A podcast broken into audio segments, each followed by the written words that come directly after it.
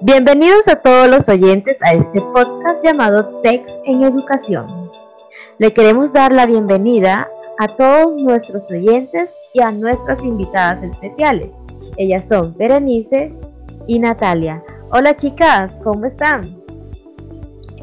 Buenas, mucho gusto. Mi nombre es Natalia Cuadrado, muy contenta por estar aquí.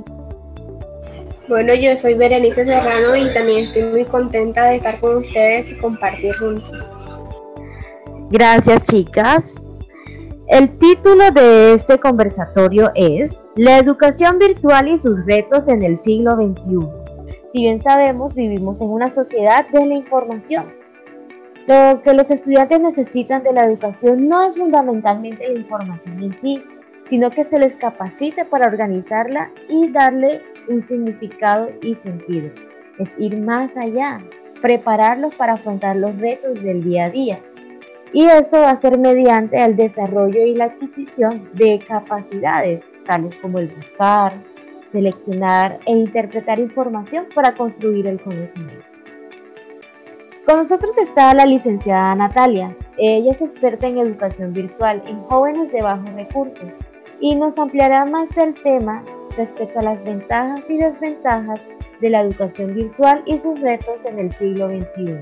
Cuéntanos, Natalia. Bueno, en la actualidad, con el avance que ha tenido la tecnología, pues se ha permitido que el ser humano, mediante su uso, puede satisfacer de diversidades necesidades, pues necesidades que van desde el acercamiento de personas que están a distancia, consejos de empleo, ofertas laborales, entre otras muchas alternativas que permiten hacer el buen uso de las tecnologías. Bueno, lo que sí se sabe es que sobre la implementación de la tecnología con la educación, pues ese desarrollo aporta significativamente a la sociedad, sustituyendo ese salón de clases como tradicionalmente se conoce hasta hoy, bajo la metodología presencial. Bueno, por su parte también la eh, educación virtual busca fomentar el poder de adquirir conocimiento mediante dispositivos, plataformas y por supuesto tutores que brindan educación con horarios flexibles sin barreras geográficas, entre otras muchas oportunidades que brinda esta modalidad. Bueno, dentro de estas eh, encontramos ventajas y desventajas. Las ventajas que tenemos es la flexibilidad. Esta el estudiante eh, puede manejar el tiempo de trabajo y estudio, así como los medios y plataformas que desee utilizar. También está la interactividad, que pues está los estudiantes y profesores pueden comunicarse directamente sin afectar el ritmo de estudio y también los estudiantes pueden compartir información entre ellos mismos. Encontramos materiales didácticos, estos son empleados para que permite el acceso a conocimientos especializados y de calidad. El ritmo que cada estudiante adopta en el estudio, eh, pues a su ritmo profesional y de trabajo. También encontramos los sistemas de evaluación eh, ya que aquí el estudiante es consciente y responsable de su proceso de aprendizaje y cuenta con mecanismos alternativos de educación eh, distintos al tradicional. También en la educación virtual tenemos desventajas y estas son que pues, los factores como la autonomía e independencia eh, los pueden carecer muchos estudiantes y eventualmente se presentan como barrera para el proceso de estudio. Asimismo, también este modelo debería estar acompañado por la práctica que cuenta la educación presencial, es decir, eh, es indispensable considerar la posibilidad del enfrentamiento real en el campo y no solo en la transmisión de conocimiento. Así es, Natalia. Si bien es cierto que la implementación de la tecnología ha fortalecido las habilidades de los jóvenes colombianos, acoplándose a diferentes contextos, Claro que sí, esta modalidad se puede eh, acoplar a los diversos contextos en los que se va a desarrollar, pues lo importante es la construcción e impacto que ha tenido en Colombia y en el mundo. En todo se ha impuesto como una forma segura que permite que personas que estén en sus trabajos les resulte imposible estudiar de manera presencial y es por eso que se pierde ese gusto. De allí que una de las ventajas de la educación a distancia se dé en poder continuar en el trabajo pero estudiar a la vez. Definitivamente Natalia, la educación virtual y a distancia ha tomado, ha tomado protagonismo por el tema de la pandemia. Se implementa ahora una calidad educativa y ha servido de guía para instituciones que antes no lo implementaban. Así es, totalmente. Actualmente, por temas de la pandemia del coronavirus, esta forma de estudio se ha implementado hasta en los más pequeños, quienes siguen en los caminos de aprender y los profesores de enseñar, pues gracias al respaldo de la tecnología que le ha brindado una seguridad a sus padres y pues a ellos eh, de una continuidad en la formación académica. La calidad educativa que brinda esta modalidad es efectiva, pues además de alcanzar eh, la mayoría eh, ya que permite acceso a la educación. Muy bien, muchas gracias Natalia por, por tu valioso aporte. Conmigo está la licenciada Berenice. Ella nos hablará sobre su estudio en neuropedagogía titulado Adopción de buenas prácticas en la educación virtual, el impacto en los estudiantes y docentes en la escuela. Cuéntanos, Berenice. Bueno, cuando nosotros hablamos de herramientas virtuales, más que referirnos a un mediador, hablamos de un aliado, un aliado en el proceso de enseñanza-aprendizaje. Por lo tanto, el impacto que tienen los docentes es que ahora, más que nunca, ellos son creadores de contenido digital, son innovadores en su propia didáctica, es didáctica que responde a las necesidades de los estudiantes y que garantiza la calidad del aprendizaje.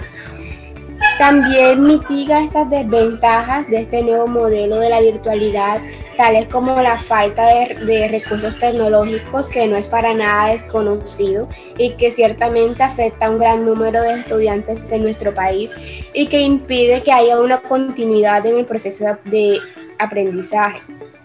En la actualidad, la enseñanza remota y el aprendizaje en línea se convirtieron en un quehacer cotidiano, son principales herramientas de los actores de la educación. Sin embargo, esta implementación dieron luz a ciertos factores como la didáctica, como la mediación tecnológica y la interacción docente-estudiante, como la creación de contenido digital educativo, el diseño de experiencias de aprendizaje y la construcción misma del conocimiento.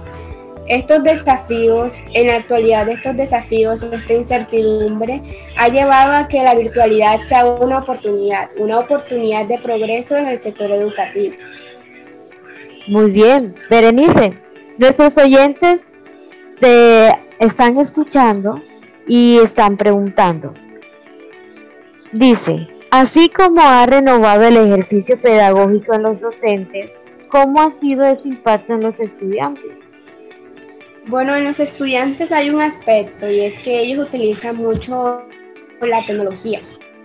Esta utilización de la tecnología facilita al docente el crear nuevas eh, estrategias digitales para impartir clases, porque pueden utilizar foros, blogs, videos y muchas otras herramientas que ayudan a los estudiantes a retroalimentar conocimientos, a compartir información referente a los temas que se imparten en clase.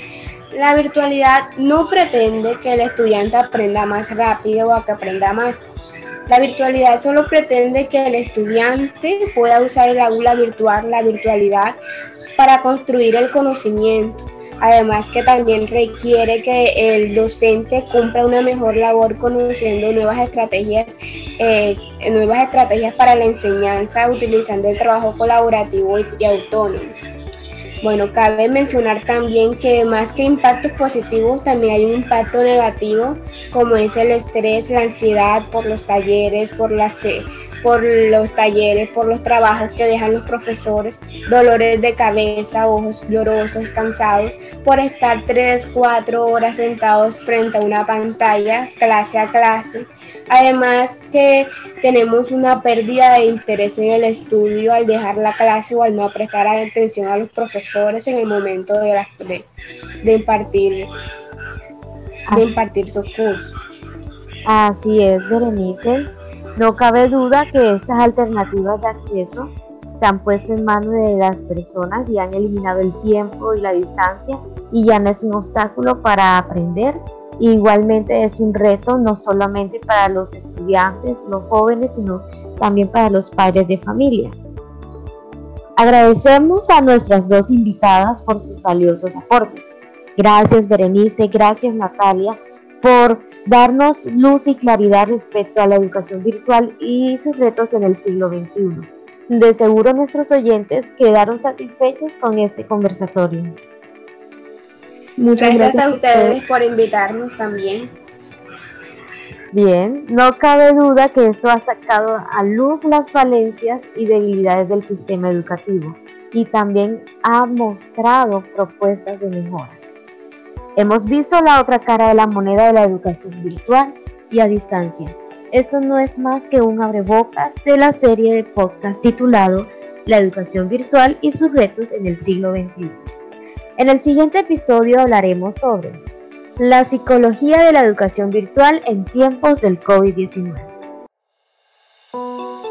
Recuerda seguirnos en nuestras plataformas de Spotify, iBooks y iTunes nos encuentras como TEX en Educación. Muchas gracias y adiós.